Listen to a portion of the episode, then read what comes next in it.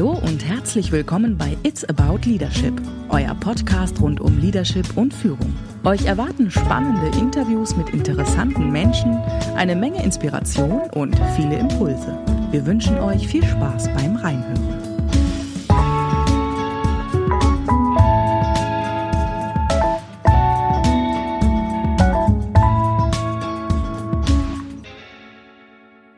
Herzlich willkommen zu unserer neuen Folge von unserem Podcast. Und wir sind immer noch in dem Themenschwerpunkt Veränderung.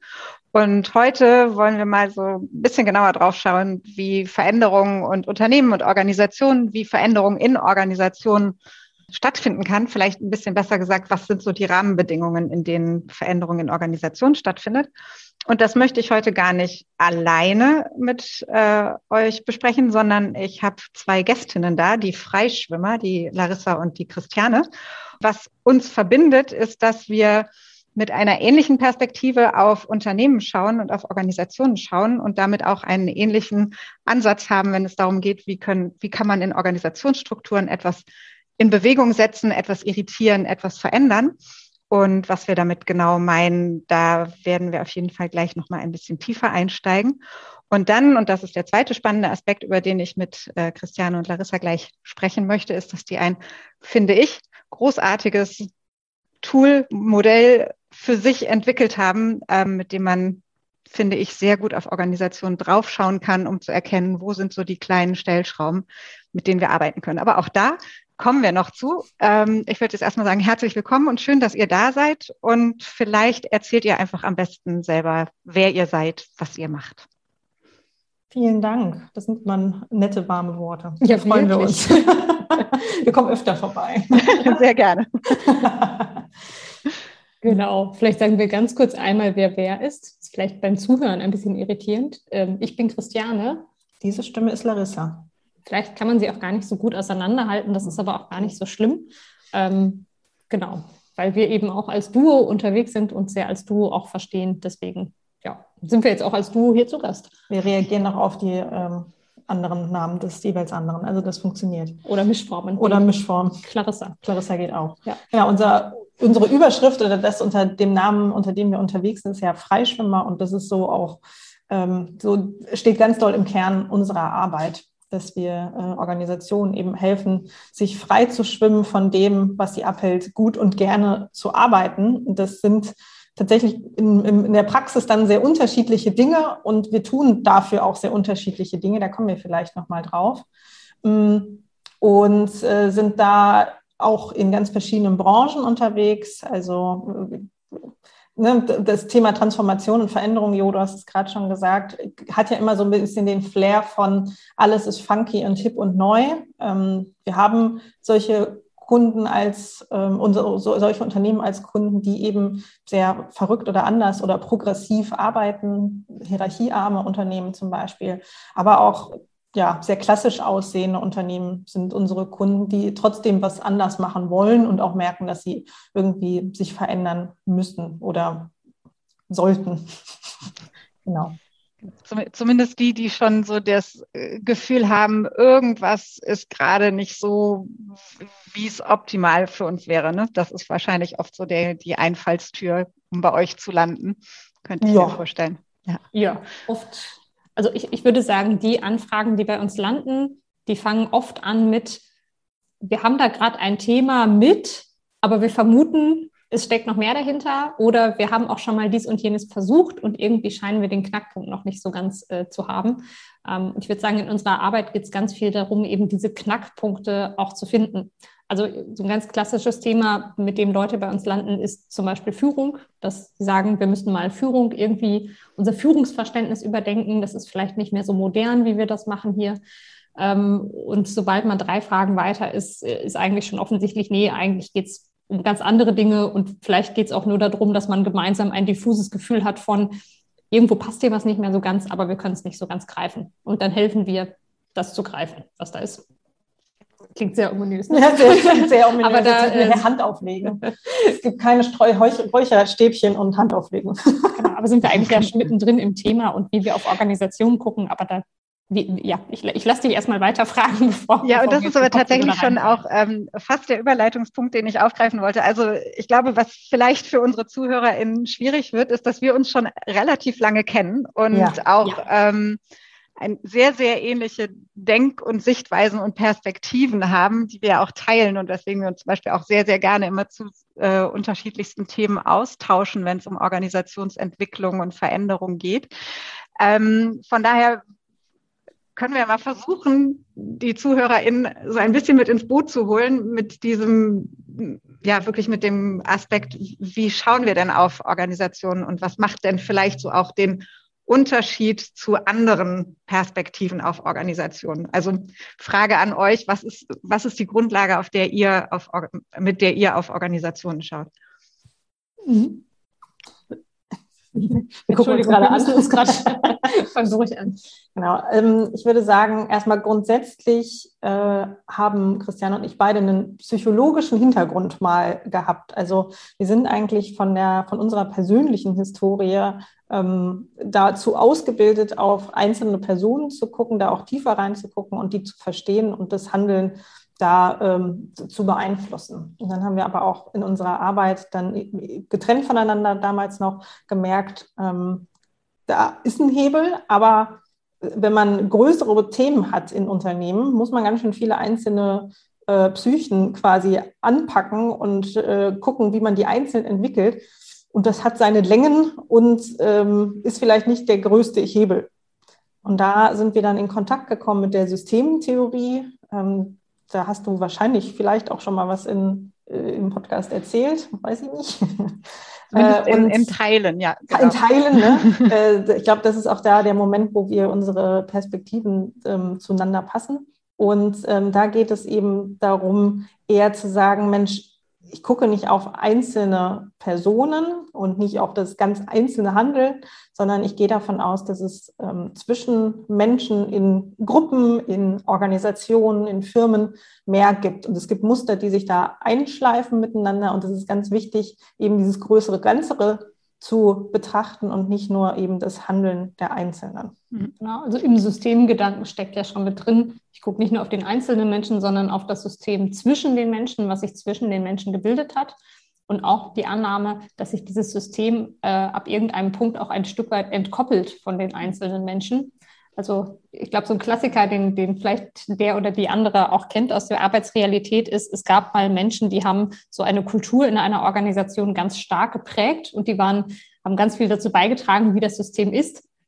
Und das besteht aber fort im System, auch wenn die Person an sich das, äh, das Unternehmen verlässt oder vielleicht auch schon verstorben ist. Auch solche Szenarien kennen wir. Ähm, und genau damit umzugehen. Also zu sagen, dass man nicht auf den einzelnen Menschen gucken, sondern auf das System, was da zwischen uns hängt und auf die Sozialdynamik, die zwischen uns passiert und diese Muster entwirren und benennen und irgendwie erstmal greifbar machen als ersten Schritt, um überhaupt irgendwo einen sinnvollen Anpack zu finden. Ja, das, äh, was ich daran immer sehr bei, bei euch auch und bei eurem Blickwinkel immer sehr spannend finde, ist, dass wir da ja auch extrem viele Parallelen haben. Bei euch diesen Weg aus der Psychologie, auch der Blick auf den Einzelnen bei mir dann so der Startpunkt mit dem Coaching, was ja auch mhm. eher der Blick auf den Einzelnen ist. Und gleichzeitig, gerade wenn man dann eben in Organisationen unterwegs ist und mit den Menschen dort arbeitet, dann kommen relativ schnell die, dann, dann tauchen relativ schnell die Grenzen dessen auf, was, was ein Einzelner wirklich für sich in Anspruch nehmen kann zu tun und zu machen, ja. weil dann genau diese Dynamiken greifen und diese ähm, kulturellen Muster entstehen im Sinne von, äh, das tut man hier nicht oder wir machen das einfach so, also einfach so, ja, so Dinge, ja. die gar nicht mehr hinterfragt werden. Und ähm, mit diesem systemtheoretischen Gedanken äh, ja auch ganz bewusst einen Schritt bis drei Schritte, würde ich sagen, wegzumachen vom Einzelnen und wirklich zu sagen, wie ihr es auch gerade beschrieben habt, was sind die Wechselwirkungen, die entstehen und die sich verselbstständigen und diese Zwischenräume. Ähm, und das Spannende daran ist ja dann vielleicht auch die Frage, was hat das denn dann aber mit Veränderung zu tun, diese Perspektive? Mhm. Alles. alles. Ja, tatsächlich alles. Weil äh, wenn man so drauf schaut und auf eine Organisation als System schaut, ähm, dann kriegt Veränderung plötzlich eine komplett andere Bedeutung. Weil wir haben ja gerade auch schon gesagt, so ne, mit Dynamiken und Mustern, die sich einschleifen. Das heißt, eine, also oder zumindest in unserer Annahme von unserem Konstrukt von Organisationen sind die auch ein bisschen lebendig und bilden sowas wie einen eigenen Charakter, eigene Macken, ähm, eigentlich fast ein bisschen analog zu einer Person. Ähm, und so wie ich eine Person nicht einfach verändern kann und nicht einfach sagen kann, jetzt sei doch mal anders, kann ich das bei einer Organisation halt auch nicht tun. Ich kann nicht mhm. sagen, jetzt sei mal gut durchstrukturiert und ähm, jetzt sei mal, jetzt wachs mal und jetzt übernimm mal Verantwortung mehr.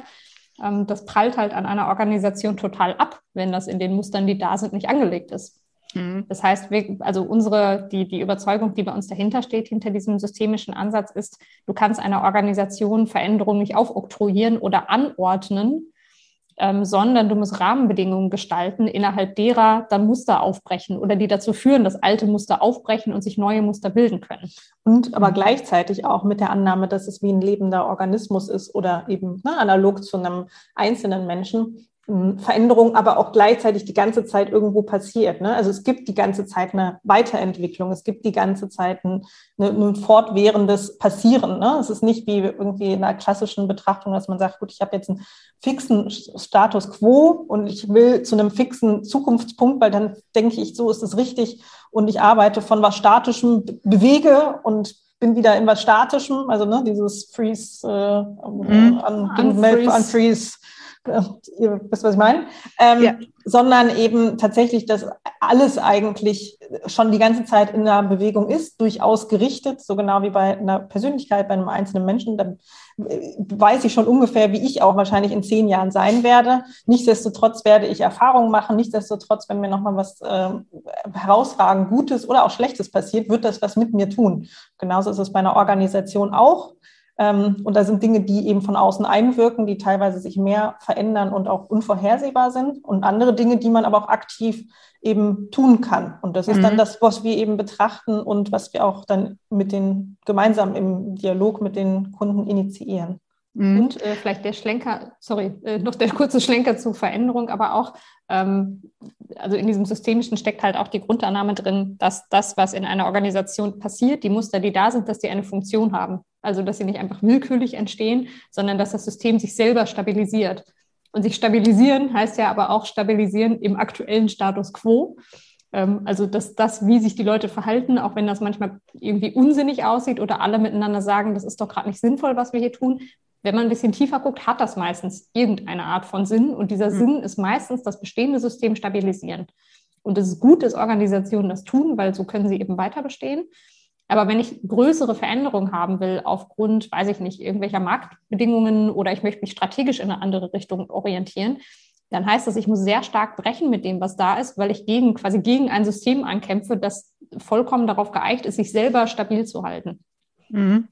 Und das ist, äh, glaube ich, ja auch dieses, ähm, das, was du gerade angesprochen hattest, Larissa, ne? Dieses, das ist ja der Unterschied zu dem, wie Veränderung auch ganz oft verstanden wurde mhm. oder lange Zeit verstanden wurde in Organisationen, wo es darum geht, Kurt Lewin war das, ist mir gerade ja, genau. jetzt angesprochen, ja, ja. Kurt Lewin mit diesem Drei-Phasen-Modell, wo es darum geht, hey, ich möchte hin in eine neue Organisationsstruktur, also muss mhm. ich die alte Struktur auftauen, in Bewegung setzen und danach wieder einfrieren, damit ich an dem neuen Level drankomme. Und der, der Grundgedanke, der bei euch drin steckt oder in, in unserer Perspektive drin steckt, den finde ich sogar tatsächlich um einiges wertschätzender gegenüber Organisationen, weil das ja tatsächlich voraussetzt oder schon von, von Anfang an die Grundannahme drin steckt, Unternehmen verändern sich sowieso kontinuierlich, weil sie sich immer an unterschiedlichste Gegebenheiten anpassen und immer wieder neue Glaubenssätze und neue kulturelle Muster entwickeln.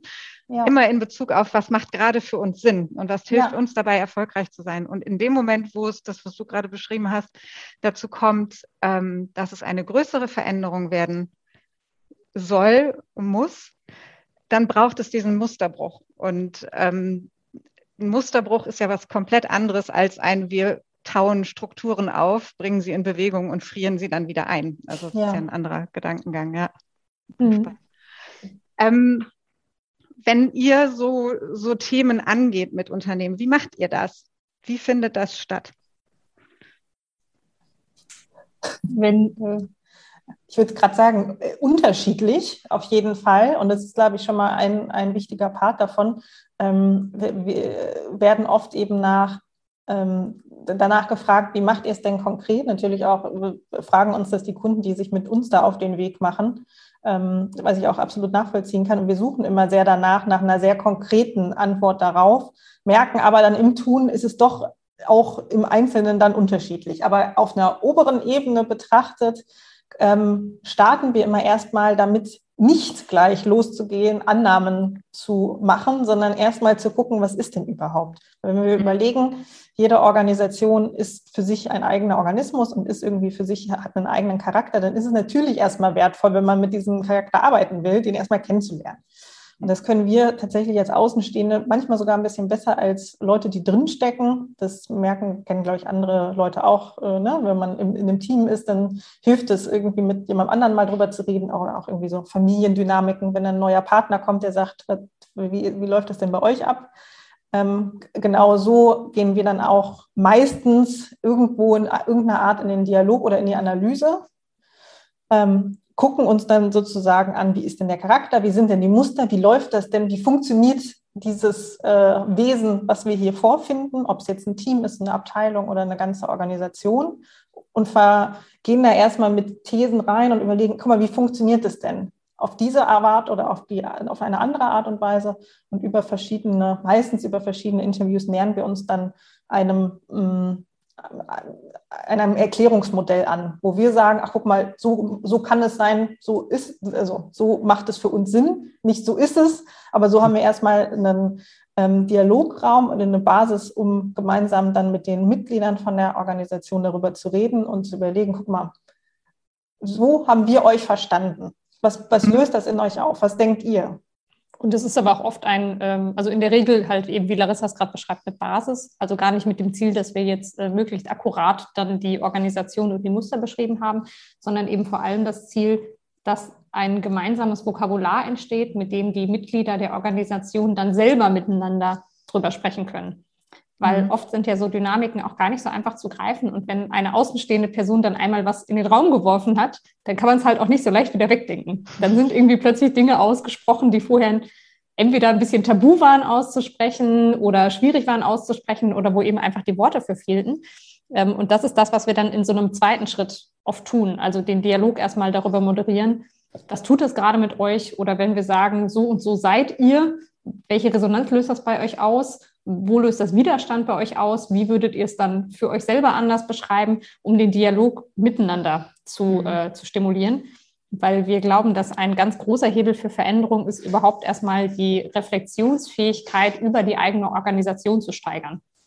Also gar nicht, dass man jetzt sagt, was muss man tun, um Veränderung zu erzielen, sondern glauben, die Organisationen, die am, weiß ich nicht, zukunftsfähigsten, wie auch immer man das nennen möchte, sind, äh, sind die, wo wir merken, die sind geübt da drin, über ihre Muster zu sprechen. Mhm. Und das ist das, was wir im ersten Schritt versuchen zu tun. Eben ja. genauso wie Leute, die sehr als, ne, wenn man wieder sagt, das ist ja. eine Persönlichkeit, Leute, die sehr reflektiert sind, sehr wissen, das sind meine Stärken, das sind meine Schwächen, das läuft gerade bei mir ab, von denen und den Dingen werde ich getriggert wenn denen irgendwie ein Schicksalsschlag passiert und die, die sagen, ich habe jetzt einen neuen Job, da muss ich jetzt mich zurechtfinden, denen wird das einfacher fallen, weil die eben schon wissen, aha, so verhalte ich mich, so kann ich mich vielleicht besser motivieren. Genauso ist es auf einer größeren Ebene in der Organisation ganz ähnlich, aber natürlich ganz anders, weil dann natürlich es ihm nicht den einen großen Geist gibt, mit dem wir reden und sagen, ach ja, hallo, ganze Organisation, sondern wir müssen dann natürlich über einzelne Personen oder über Gruppen gehen äh, und da dann in tatsächliche äh, ja, Taten sozusagen gehen, weil es ist ja nicht nur Analyse, sondern dann tun wir. Wir wollen ja auch was tun. Ja, das stimmt. Ich finde auch tatsächlich äh, so, ähm, also diese Reflexionsfähigkeit und gepaart mit dieser Beobachtungskompetenz, die, mhm. die viele, also ne, die wenn eine Organisation das für sich entwickeln konnte, dieses, wir, wir gucken mal so auf uns, als wären wir Anthropologen, die das erste Mal dieses komische Völkchen mhm. sehen ja. und ähm, einfach mal versuchen zu erkennen, warum macht es Sinn, dass sie sich so verhalten, wie sie sich verhalten, ähm, dass das schon unfassbar hilft, dabei anders über Veränderungen nachzudenken. Also gerade sagt, am Ende muss man noch ins Handeln kommen, mhm. aber gleichzeitig ist es genau dieses äh, Beobachten, Reflektieren was dazu führt, dass man ganz andere Dinge sieht und sagt, ja. ach guck, da liegt unser Hebel oder da liegt ein Punkt, wo wir vielleicht mal genauer hinschauen sollten und ähm, uns mal mit auseinandersetzen sollten, warum sind wir da so, wie wir sind. und immer auch mit dem Gedanken, warum macht es, hat es bisher für uns Sinn gemacht, so zu sein und mhm. was brauchen wir dann vielleicht, aber auch für die Zukunft, für das, was wir mhm. in Bewegung setzen wollen. Ja, genau, hat es vielleicht, inwiefern hat es in der Vergangenheit Sinn gemacht und macht es für uns heute noch Sinn? Ja. Hilft es noch oder ist es vielleicht, ja. können wir mit dem brechen in der Form? Ja. Wobei, das ist dann, also wenn man da quasi eine, eine Stufe weiter guckt, äh, wenn wir mit äh, Organisationen in die Analyse gehen und gemeinsam das besprechbar machen und so weiter und das gut aufgeht, ist es oft sehr entlastend und gibt irgendwie einen schönen Moment der gemeinsamen Erkenntnis und ähm, oft entsteht dann fast im Raum so ein bisschen das Gefühl von, ach, dann ist ja alles klar, dann wissen wir ja, womit wir jetzt brechen müssen. Ähm, wenn man dann aber guckt, ne, Larissa sagt gerade, da muss man auch noch was tun. Ähm, der Schritt dahin was zu tun, ist dann nochmal ein, finde ich, erstaunlich weiter. Also mhm. von diesem Verständnis und von diesem Erkenntnismoment, auch das kennt man ja vielleicht so als einzelne Person, wenn man für sich eine tolle Selbsterkenntnis hatte, kann das wahnsinnig beflügelt wirken in dem ersten Moment. Und so ist es in Organisationen auch. Da ist oft die Stimmung ganz äh, belebt und ganz äh, vorfreudig, wenn wir so äh, in dieser Analyse stecken und da so die Erkenntnisse zusammen rausarbeiten. Ähm, dann aber tatsächlich Rahmenbedingungen zu verändern, Strukturen zu gestalten, in denen auch wirklich Musterbrüche passieren, das ist ganz schön harte Arbeit, wir auch merken, ähm, da braucht es ganz viel Arbeit auch aus dem System heraus und Menschen, die wirklich sehr beharrlich äh, bereit sind, da immer wieder in den Musterbruch zu gehen, das sehr hartnäckig verfolgen.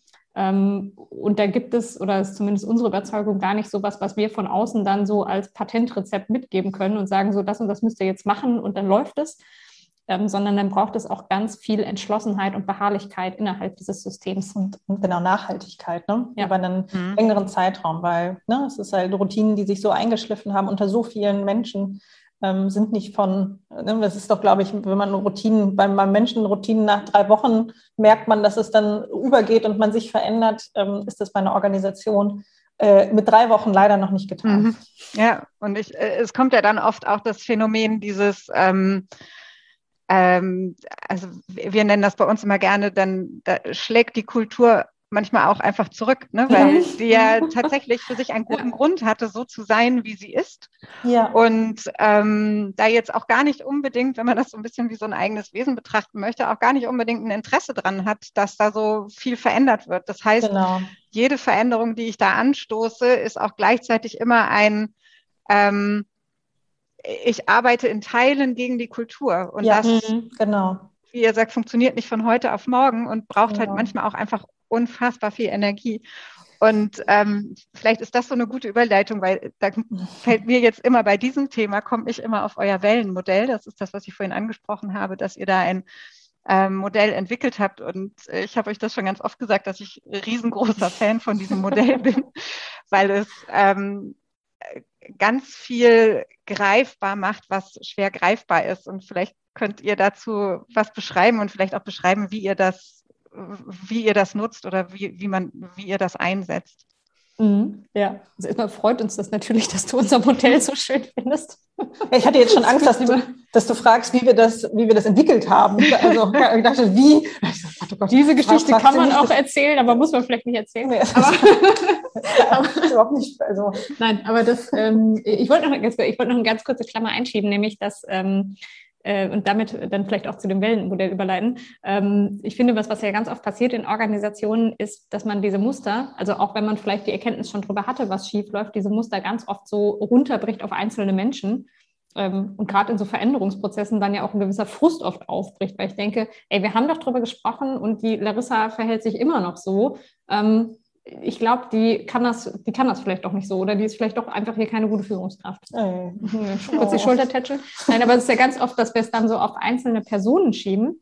Ähm, und da hilft dann zum Beispiel unser Wellenmodell, um den Blick ein bisschen zu weiten, um zu sagen, jedes Mal wieder, nee, ja, also klar hat jede Person die Verantwortung für ihr Handeln, aber auch immer zu gucken, dieses Handeln findet nie isoliert statt. Und all mhm. das, was eine Person in einer Organisation sagt, das findet innerhalb eines sozialen Kontextes statt. Ähm, und diesen sozialen Kontext, den müssen wir uns eben anschauen und miteinander reflektieren.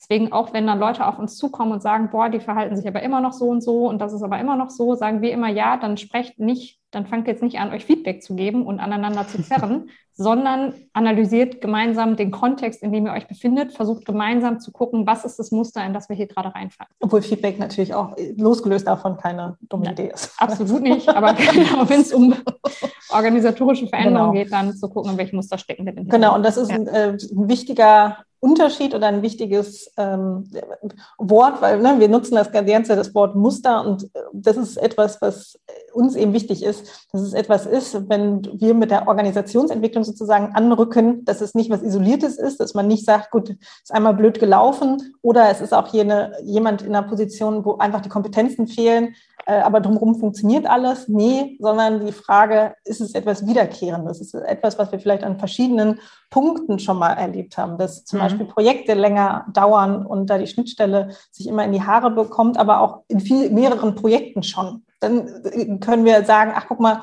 das scheint ein Muster zu sein, das ist scheinbar losgelöst von einzelnen Momenten, die einfach blöd gelaufen sind. Oder anderes Beispiel für ein Muster, äh, was wir sehr oft hören im Moment, ist, dass Organisationen sagen oder OrganisationsvertreterInnen, ähm, wir wissen und haben uns schon darauf geeinigt, dass wir mehr in innovative Geschäftsideen investieren wollen, also mehr Zeit, Geld, was auch immer, weil wir unser Geschäftsmodell schwindet und wir müssen was anderes tun. Ähm, aber obwohl das so laut ausgesprochen ist und obwohl wir schon alle möglichen Maßnahmen für mehr Innovation ergriffen haben, kommt irgendwie keine Innovation auf die Straße. Diese Ideen kommen nicht aufs Tableau, sie werden nicht verfolgt und das immer wieder, immer wieder sterben diese innovativen Ideen, obwohl wir glauben, dass wir eigentlich gute Ideen und gute Potenziale haben. Genau. Und auf unserem Wellenmodell betrachtet sind äh, diese einzelnen Themen sozusagen wie eben Wellen oben an der Wasseroberfläche oder Meeresoberfläche, die einem ins Gesicht schwappen, die einem irgendwie abhalten von dem, was man eigentlich tun möchte oder muss in seinem Arbeitskontext, um da wertschöpfend zu arbeiten. Das klappt nicht. Das hält einen davon ab, das nervt. Und da haben wir eigentlich relativ feine Fühlerchen für und merken, merken das. Ähm, und was dann ein Reflex ist, ist, ne, wir sind darauf geeicht, schnell in Lösungen zu denken. Dann versucht man leicht diese Wellen platt zu drücken und zu sagen, gut, ne, was Christiane gesagt hat, äh, Innovationen funktionieren nicht, dann machen wir einen Innovationsworkshop und machen nochmal eine andere Methode, ähm, ja, damit das funktioniert. Und dann platt, ne, sagt man, okay, dieses Symptom oder dieses Muster wird platt gedrückt und dann passt das schon. Genau. Oder dass die Projekte immer wieder lange dauern. Wenn das immer wieder so wellenhaft, musterhaft auftritt, dann machen wir jetzt mal eine agile Projektleiterinnen-Schulung und äh, alles haben dann verstanden, wie agiles Projektmanagement funktioniert. Und dann sollte das verlaufen. Wenn das nicht greift, machen wir vielleicht nochmal einen Kommunikationsworkshop zwischen den Schnittstellen, dass die mal endlich sich miteinander aussprechen. Aber spätestens dann sollte es doch laufen. Oft ist das nicht der Fall weil ist eben alles nicht so einfach und hängt äh, im größeren Kontext. Und diesen Kontext beschreiben wir eben damit, dass wir sozusagen unter die Wasseroberfläche oder unter die Meeresoberfläche gucken und da die Kultur drunter sitzt und die Struktur. Ist natürlich jetzt gemeint, das jetzt nicht zeigen zu können, weil ein Modell natürlich ein bisschen davon lebt, dass man es sieht. Aber, wir Aber stellt es euch so vor, es ist ein Querschnitt von einem Meer und man sieht oben die Wellen. Und wenn man jetzt drunter guckt unter die Wellen, dann hat man einmal Wasserströmungen, wie so große Unterwasserstrudel, die da wirken. Ähm, und aber auch natürlich ein Meeresboden, der irgendwie geformt ist, der vielleicht ein paar Berge hat und ein paar Sandbänke, aber der auf jeden Fall auch irgendwie strukturiert ist. Und Korallen. Korallenriffe. okay. Also auf jeden Fall, dass diese, diese Unterwasserströmungen, diese großen Ströme, die da dafür sorgen, dass die Wellen oben immer wieder so auftreten, ähm, das ist das, was wir gern als Kultur betrachten. Und der Meeresboden, wie der gestaltet ist, das ähm, betrachten wir als Strukturen. Genau. Und die äh, Strömungen, die haben natürlich einen ganz großen Einfluss auf unser Handeln. Wir werden davon mitgerissen. Man merkt das auch sehr schnell, wenn man in einer Organisation ist, wie die Kultur so ist, wo man merkt, das darf ich sagen, das darf ich so nicht sagen. Eine E-Mail wird hier so und so verfasst. Oder hier schreibt man nicht mit viele, viele Grüße hinterher, sondern schreibt nur ja. LG. Aber das sind sehr offensichtliche Dinge, aber es ist natürlich noch viel, viel größer. Das hat einen ganz großen Einfluss, aber es ist eben auch so wie bei Unterwasserströmung. Man kann da nicht reingerapschen und sagen, hallo, liebe Strömung, ähm, du machst hier so große Wellen, bitte sei mal anders. Ähm, das ist der Strömung relativ egal, man grapscht da so durch und das, äh, man kann es nicht direkt ähm, ja, befeuern oder verändern. Ja, ich finde, ähm, ein ganz schönes Beispiel für Kultur ist, dass ganz viele Organisationen sich eine bestimmte Kultur wünschen. Also es gibt viele Organisationen, die sagen, wir hätten gern eine Innovationskultur, wir hätten gern eine Vertrauenskultur oder eine ähm, Kultur, in der alle ganz eigeninitiativ handeln und entscheiden und sich trauen, auch mal anzuecken. Aber irgendwie haben wir diese Kultur nicht. Und dann, wie Larissa gerade beschreibt, versuchen in diese Strömung reinzugreifen und es geht halt nicht. Mhm. Was ich aber beeinflussen kann oder gestalten kann, wenn ich, zumindest wenn ich die, die formale Macht dafür habe, sind eben die Strukturen. Also wie gestalte ich den Meeresboden? Weil Meeresboden ist was, das kann ich anpacken, da kann ich mein Schäufelchen oder meinen Bagger ansetzen und sagen, ich, ich strukturiere hier Tatsachen um. Ähm, zum Beispiel, ich ähm, richte mal hier, also wenn ich sage, ich möchte mehr, ganz plattes Beispiel, ich möchte mehr Eigeninitiative, mehr Selbstorganisation, dann richte ich halt mal ein effektives Team ein, was auch die Rahmenbedingungen hat, dass es tatsächlich selbstorganisiert arbeiten kann. Ne? Oder wenn man sagt, zwei Pro also Projekte dauern immer lange, ähm, wie ist denn die Incentivierung? Sind da irgendwie die Leute, obwohl sie in diesen Projekten sind, noch in ihren ähm, Linien incentiviert und müssen sich immer zerteilen und im Zweifel sticht halt die Linie. Und so mhm. fallen dann natürlich die Projekte immer hinten runter. Das ist natürlich, also man kann den Leuten dann sagen, seid doch mal schneller und agiler man kann aber auch gucken, wo kann ich denn jetzt effektiv anfassen und ne, die, Incent die mhm. Incentivierung ist etwas, was man anfassen kann. Ja. Und jetzt kommt aber der fast wichtigste Punkt, weil wenn man das hierher du hast gesagt, das, das, hast du, du hast jetzt die Geister geweckt. Wir, wir ja. erzählen jetzt hier unser Wellenmodell. Du darfst gleich wieder Fragen stellen. Aber das passiert jetzt hier. genau, das, das, Muster ist jetzt da. Das Muster läuft jetzt Und hier ab. wird jetzt hier ausgeführt bis zum bitteren Ende. Ähm, das will ich aber wirklich noch dazu erzählen, weil ich es ganz, ganz, ganz wichtig finde, weil bis hierher, wer, wer sich die Mühe macht, aufmerksam zuzuhören, äh, hat jetzt vielleicht verstanden, okay, Kultur kann ich nicht so beeinflussen, Strukturen muss ich irgendwie dann was dran bauen. Aber, äh, großes Aber, ähm, genauso wie Meeresboden und Meeresströmungen in einem ganz engen Verhältnis miteinander stehen, tun das auch Kultur und Struktur. Also das, was ich an Strukturen habe, das oder an Meeresbodengestaltung, das formt ja, welche Strömungen und welche Kulturmuster sich entwickeln. Habe ich jetzt eine ganz steile, klassische, hierarchisch aufgebaute Organisation mit ganz vielen Freigabeprozessen und Hierarchiestufen und äh, was es da alles, Reportings und was es da alles geben mag, dann entwickelt sich wahrscheinlich eher eine Vorschrift, die sich mit sowas beschreiben lässt wie Dienst nach Vorschrift, Obrigkeitshörigkeit, Absicherungskultur. Ich frage lieber nochmal nach, bevor ich das hier weitergebe, bevor ich irgendwie was falsch gemacht habe. Ähm, und wenn ich im Gegenzug dazu jetzt eine Organisation habe, in der ganz wenig Hierarchie herrscht, in der äh, Leute ganz viele Entscheidungsbefugnisse haben ähm, und alles sehr flach ist, dann entsteht wahrscheinlich eher eine Kultur, in der so Glaubenssätze entstehen wie ich darf überall und muss überall mitbestimmen und ähm, wenn ich nicht nach meiner Meinung gefragt werde, dann mache ich das hier auch nicht und äh, ich weiß schon selber am besten, was, äh, was für meinen Kunden das mhm. Beste ist. Ja.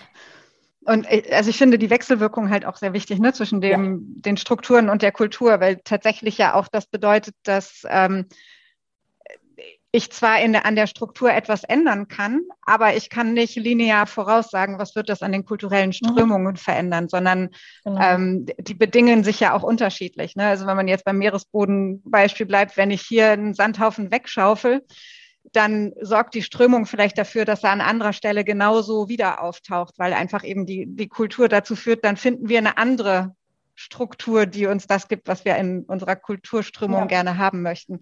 Das heißt, ich habe ja auch ähm, mit dem jetzt mit dem Wellenmodell natürlich immer die Möglichkeit, das alles transparent und sichtbar zu machen und Möglichkeiten zu sehen und zu entdecken, zu handeln. Und gleichzeitig brauche ich immer das Bewusstsein, wenn ich handle, gibt es keine lineare Erfolgsgarantie, sondern ja. dann bin ich wieder in der Beobachter- und Reflexionsposition Absolut. und bin wieder in der Situation zu schauen, okay, und dann wie faszinierend, mal zugucken, was passiert. Ne? Das ist so ein bisschen genau. ähm, das, was man dann ja tun kann. Ja. ja. und es heißt ja aber auch zu berücksichtigen, was habe ich denn für eine Kultur? Also was, was wir ganz oft erleben in so sehr klassischen Organisationen, die sagen dann genau das, was du gerade beschreibst, dann nehme ich jetzt diesen Sandhügel hier weg und ich sage, gut, dann machen wir jetzt hier, ich weiß auch nicht, selbstorganisiertes Arbeiten oder irgendwelche Projekte, wo jetzt Innovation auf die Straße kommen soll. Wir machen es wie bei Google. Wir machen es jetzt wie bei Google also wenden so Best Practices an und Strukturen aus anderen Organisationen und wundern sich dann aber, dass es gar nicht so greift, weil natürlich nehmen die Mitarbeiterinnen und Mitarbeiter ihre gelernten Kulturmuster mit in solche Räume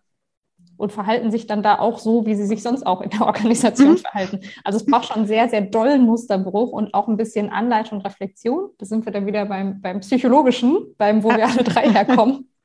ähm, also auch sich in so einer anderen Struktur dann zurechtzufinden und zu merken, mhm. okay, was ist denn hier eigentlich anders und wie kann ich mich jetzt hier anders verhalten? Auch das braucht ein Stück weit Anleitung und Begleitung. Und ja, ähm, genau. Ja. Also im Grunde sind sorry, es sind im Grunde doch wieder auch ein bisschen diese drei Phasen. Also diese Analyse, dann irgendwie Dinge tun tatsächlich und dann aber auch wieder reingucken, wo sind sie jetzt, wo, wo sind wir jetzt damit gelandet und auch, dass es ein fortwährender Prozess ist. Mhm. Mm, aber ich finde auch, es ist manchmal so missverstanden, wenn dann auch wir äh, Kundinnen und Kunden treffen, die dann sagen, ach, das sagt man doch jetzt in der neuen Arbeitswelt, es ist immer alles in Ver Veränderung und immer in Bewegung. Und ich finde, das ist tatsächlich aber auch nicht das Ziel. Also, dass immer jeder wieder um, dass, dass keine Routinen entstehen kann und man muss immer wieder irgendwie anders denken. Das ist auf keinen Fall das Ziel. Man braucht irgendwie eine Effizienz und natürlich irgendwie auch eine psychologische Sicherheit und eine Klarheit, mhm. aber auf einer oberen Metaebene, also nicht tatsächlich im täglichen Tun, sondern wirklich, dass die Leute, mit denen wir Organisationsentwicklung machen, diese Betrachtung ist was, was durchlaufend ist und wo wir auch sagen würden, es ist nicht ein Change-Prozess auf zwei Monate angesetzt und dann wuppt es, sondern ja. eben genau das, was du gesagt hast, Jo, hm, weiß man manchmal auch nicht. Ne? Wenn jetzt die Incentivierung, wenn wir das sehen, guck mal, die sind eigentlich anders incentiviert. Wir koordinieren das jetzt anders. Es kann auch irgendwo mit einmal was anderes reinkicken. Und das hatte man in der Vergangenheit schon oder das ist ganz verbrannt. Und dann mit einmal löst das Sachen aus, die man gar nicht bedacht hat und man muss da wieder in die Reflexion gehen. Also ja. das ist tatsächlich etwas, was ähm, am meisten, glaube ich, dann Übung und auch ein bisschen einen langen Atem braucht. Ja. Ähm, und eine Nachhaltigkeit. Ja, das, ich, das äh, was aber auch voll wichtig dabei ist, also das, was, was, ne, was da, glaube ich, so durchschimmert, ist, Organisationsentwicklung findet halt nicht auf einer Ebene statt. Also es ist nicht so eindimensional, sondern wenn ich sowas mache, muss ich mich irgendwie auf verschiedene Ebenen begeben und auf verschiedene Beobachtungsebenen. Das verlangt auch Leuten sehr viel ab. Ähm, und ja. gleichzeitig so auf der Metaebene zu sagen, wir müssen irgendwie so uns vorstellen, unsere Organisation entwickelt sich die ganze Zeit weiter und macht die ganze Zeit Fortschritte und muss sich immer wieder reflektieren. Das ist was, was Leute schnell schlucken und in der Organisation schnell Anklang findet. Gleichzeitig aber zu berücksichtigen, die Leute, die ähm, die wertschöpfende Arbeit tun, die brauchen auch Routinen, weil ohne Routinen sind sie orientierungslos und wissen nicht, was sie tun sollen. Ähm, das, also da irgendwo eine gute Balance und Übersetzung zu finden, das ja. ist oft das, was ganz schwer ist und wo der Teufel, der sprichwörtliche, im Detail liegt. Und mhm. glaube ich, also von unserer Erfahrung, es gibt Leute, die können das eine sehr gut und Leute, die können das andere sehr gut und da auch die richtigen Menschen miteinander zu verbinden in der Organisation, die einmal diesen Metablick haben, aber auch Leute, die ein gutes Gespür haben für was brauchen die Menschen, wie ist gerade hier der Grad der psychologischen Sicherheit, also wie sicher fühlen sich die Menschen, wie ist das Feeling, wo sind die operativen kleinen Probleme ähm, und da eine Verbindung zu schaffen, das äh, mhm. finde ich persönlich fast die, die größte Herausforderung in so Veränderungsprozessen. Ja, das stimmt. Also das kann ich auch äh, nur bestätigen und unterschreiben, weil tatsächlich ähm, ja auch immer diese Frage mitschwingt. Und deswegen finde ich diese, diese Perspektive vorher so wichtig, dieses mit was haben wir es hier denn eigentlich zu tun? Was sind denn so unsere kulturellen Strömungen? Also dieses mhm. sich selbst beobachten und dafür eine Sprache zu finden. Weil letztlich kann Veränderung nicht funktionieren, wenn das, was man tut, nicht anschlussfähig ist in der Organisation. Und dazu braucht ja. es diese unterschiedlichsten Perspektiven, die einen Blick drauf haben, was kann bei uns irgendwie funktionieren, was nehmen wir wahr, was ist es, wo wir vielleicht aber auch es übertreiben und damit dann mhm. eine, eine Gegenreaktion der Kultur hervorrufen, die wir gar nicht mehr in Anführungszeichen beherrschen oder unter Kontrolle kriegen können. Also da, ja.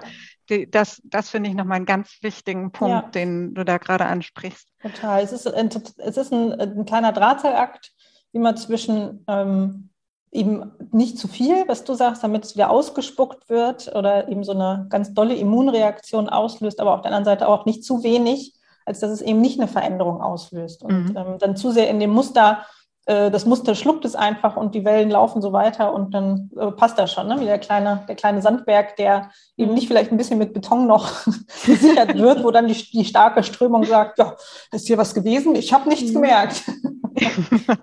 Und da ist vielleicht ja. nochmal der Bogen zu dem, was wir vorhin irgendwann gesagt haben, so was braucht es denn, damit Organisationen sich verändern können? So diese Nachhaltigkeit, das ist was, was man, oder wir zumindest glauben, was man gar nicht von außen geben kann, sondern wo es echt drauf ankommt, ähm, finde ich die Leute in der Organisation, also identifiziere ich die, die da Bock drauf haben.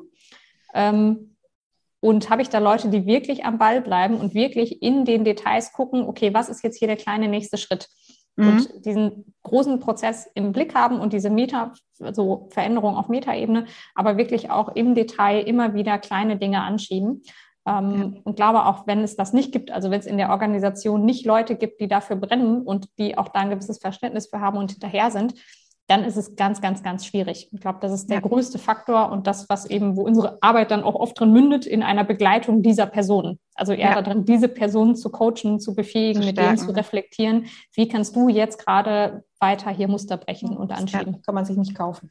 Nee, das genau, stimmt. das kann man sich nicht kaufen. Leider, wenn wir es verkaufen könnten, dann. Und immer misstrauisch sein, wenn Leute sagen, sie ja, können genau. es verkaufen. ähm, ja. Ich habe gerade so, äh, das würde ich so ein bisschen fast als Schlusswort ja. auch nehmen von dir, Christiane, weil dieses, ne, dass, dass es dann am Ende doch darum geht, dass die Menschen in der Organisation, die das in irgendeiner Form steuern, begleiten, äh, treiben, dass die auch manchmal einfach eine Stärkung brauchen oder eine ja, Rückendeckung ja. oder einfach eine Reflexionsmöglichkeit. Das finde ich auch tatsächlich ganz, ganz entscheidend bei Veränderungsprozessen. Ähm, und die Schwierigkeit ist, dass wenn man uns zusammen in einen Raum setzt, könnten wir, glaube ich, äh, stundenlang über dieses Thema weitersprechen. Ja, auch schon das, länger äh, geplant, ne? Weil das, das auch durchaus schon vorgekommen. Also so ist es ja nicht. Ähm, und gleichzeitig äh, ist wahrscheinlich dann irgendwann mal die Aufmerksamkeitsspanne uns zuzuhören ja. äh, bei den HörerInnen zu Ende. Und ich würde mal vielleicht so zum Abschluss hin mal so, also dass wir vielleicht, das, was wir vielleicht noch so ein bisschen mitgeben können, denjenigen, die uns zuhören, ähm, so dieses, was wir jetzt sagen würden aus dem, was wir besprochen haben, was sind so die, die Dinge, die man für sich mitnehmen kann. Also ich habe, äh, wenn ich darf, fange ich an, weil ich habe gerade wieder so viel im Kopf, weil ähm, tatsächlich fand ich jetzt von dem, was wir besprochen haben, einmal nochmal super wichtig, dieses dieser systemtheoretische Blick auf Organisationen verändert für Veränderung alles, weil er weggeht vom Menschen als Problem, der einfach nur anfangen muss, anders zu sein, hin zu, die Organisation ist komplex. Und um eine komplexe Organisation zu verändern, braucht es eine komplexe Herangehensweise. Und dafür braucht es auch den Blick auf diese Kultur und diese Muster. Und das mit reinzunehmen und dann ins Handeln bringen zu können, ähm, das ist so der entscheidende Punkt, wo ich sagen würde, das, das finde ich nochmal eine wichtige Erkenntnis aus unserem Gespräch. Ja. Und jetzt gebe ich ab an euch. Dem habe ich gar nichts hinzuzufügen. Du willst, ja, ich habe dir was hinzuzufügen. Ah, ja, ich wollte nur das Schlussschlusswort, weil ich mir gerade so spontan was dann hau mal raus. gekommen ist. Nee, ich dachte, was ein Wort, was irgendwie so in der Beschäftigung mit diesen Themen uns irgendwann kam, war Demütigkeit. Oh also ja. mhm. ähm, Organisationen mit Demut gegenüberzustehen. Ein Wort, was man irgendwie oft gar nicht mehr so richtig nutzt, ähm, was ja. wir aber da sehr passend finden, weil man da sagt, man erkennt an, wie es ist und man erkennt an, was da abläuft und sagt auch, ach, wie unwahrscheinlich auch, dass das jetzt so lief, vielleicht auch, wie, wie gut oder schlecht ist eigentlich erstmal gar nicht so wichtig, sondern erstmal sagt, anerkennt, ach, gut, dass es so ist, wie kann ich denn da ansetzen? Und dann steckt aber in Demut auch das Thema Mut. Und das mhm. würde ich auch den Leuten, die da ähm, aktiv werden wollen, sehr aktiv mitgeben, ähm, weil diese Muster laufen so weiter und mit der Zeit wird es sich von alleine nicht ändern. Also den Mut braucht es dann schon, von einzelnen Leuten zu sagen, nee, ich möchte hier aber rangehen. Ich sehe noch Potenzial, ich sehe Dinge, die anders sein könnten. Und diese Stellschrauben gibt es auf allen Ebenen. Wir haben jetzt von sehr großen Dingen geredet, aber auch im Team kann man sagen, es ist ein Muster, dass wir viel miteinander immer äh, labern und nicht so zu einem Punkt kommen. Auch da kann man ja auf einer überlegen, was ist das Muster und was ist dann das, was wir äh, auf dem Meeresboden quasi tun können und wie können wir unsere Meetings anders gestalten. Also da ist ganz viel möglich. Äh, und da ja. hilft es mit Demut und Mut ranzugehen, glaube ja. ich. Das ist tatsächlich, finde ich, ein sehr, sehr schönes Schlich Schluss Schlichwort, wollte ich sagen, Schlusswort. Demut und Mut. Deswegen ähm, lasse ich das auch im Raum stehen, weil ich das wirklich schön finde. Und äh, sage erstmal ganz herzlichen Dank für, für den Austausch, für die Einblicke in euer Wellenmodell. Und wir stellen mit Sicherheit irgendwie irgendwas in den Show Notes zur Verfügung, was euch hilft, euch das gedanklich besser vorzustellen. Von daher erstmal ganz herzlichen Dank, liebe Freischwimmer, liebe Christiane, liebe Larissa und ähm, Danke dir. bis zum nächsten Mal. Danke für bis die Einladung. Dann. Tschüss. Das war sie, unsere aktuelle Folge von It's About Leadership, euer Podcast rund um Leadership und Führung.